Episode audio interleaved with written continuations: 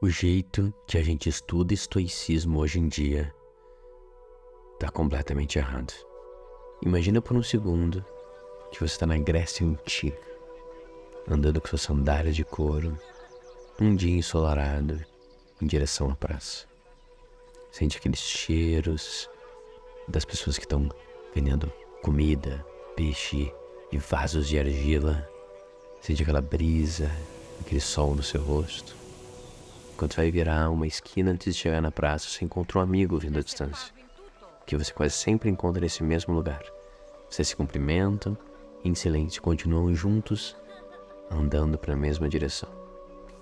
Até que você passa de um de outro, de crianças brincando, e no fundo de uma praça é uma construção grande, que é apenas um telhado e uma cobertura.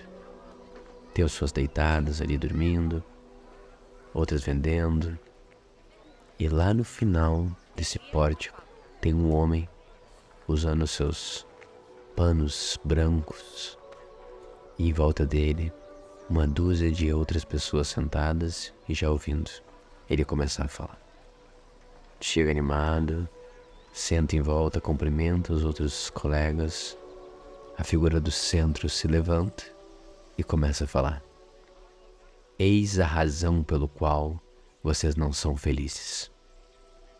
Você consegue imaginar como devia ser chegar nesse espaço e ouvir Zenão de Sítio, um fundador do estoicismo, começar a falar os primeiros discursos que formaram essa filosofia tão importante para a humanidade?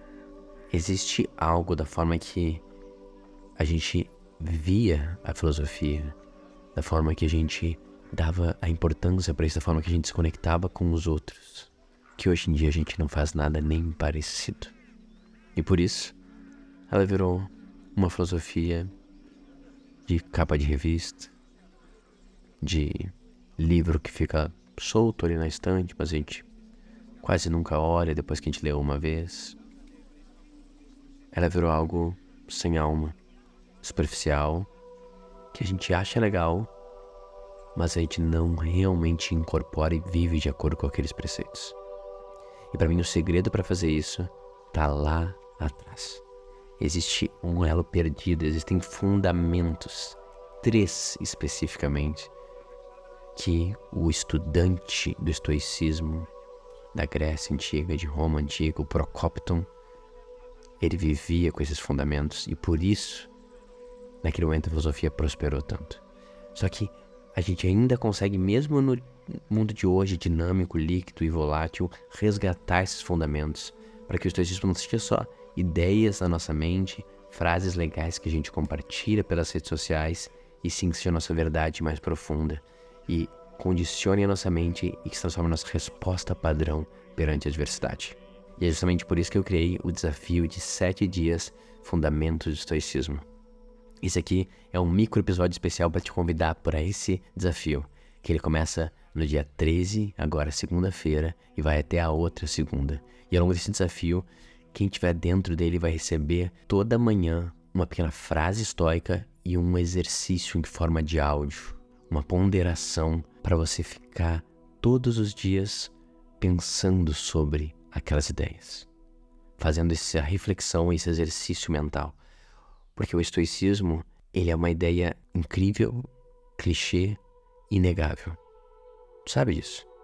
Só que não basta só saber disso. A gente tem que agora viver isso para que vire uma verdade pra gente. E o desafio ele serve para fechar essa lacuna. Todo dia, um áudio de 3 minutos. E uma live de abertura, quando eu vou revelar o primeiro fundamento, na segunda e uma outra de fechamento, onde a gente vai expandir o terceiro fundamento no dia 20. Se você gosta de estoicismo e quer mergulhar mais a fundo, com um pouco de investimento de tempo já começar a viver e fazer parte da tua rotina, do teu cotidiano, eu altamente recomendo a você se inscrever nesse desafio. Tem o link aqui embaixo na descrição e ele também é um ótimo momento para tu fazer como eles faziam na Grécia Antiga, tu pegar na mão de um amigo que está com dificuldade, está ansioso, está inseguro, e convidar também ele para mostrar que existe uma estratégia, existe uma filosofia, existe um caminho para a gente sofrer menos e ser mais feliz. Esses sete dias é uma ótima introdução também à filosofia e ao meu trabalho. Então, se tu sentir, chama também os amigos que poderiam ser beneficiados por isso, por esse desafio, e eu te vejo na segunda-feira.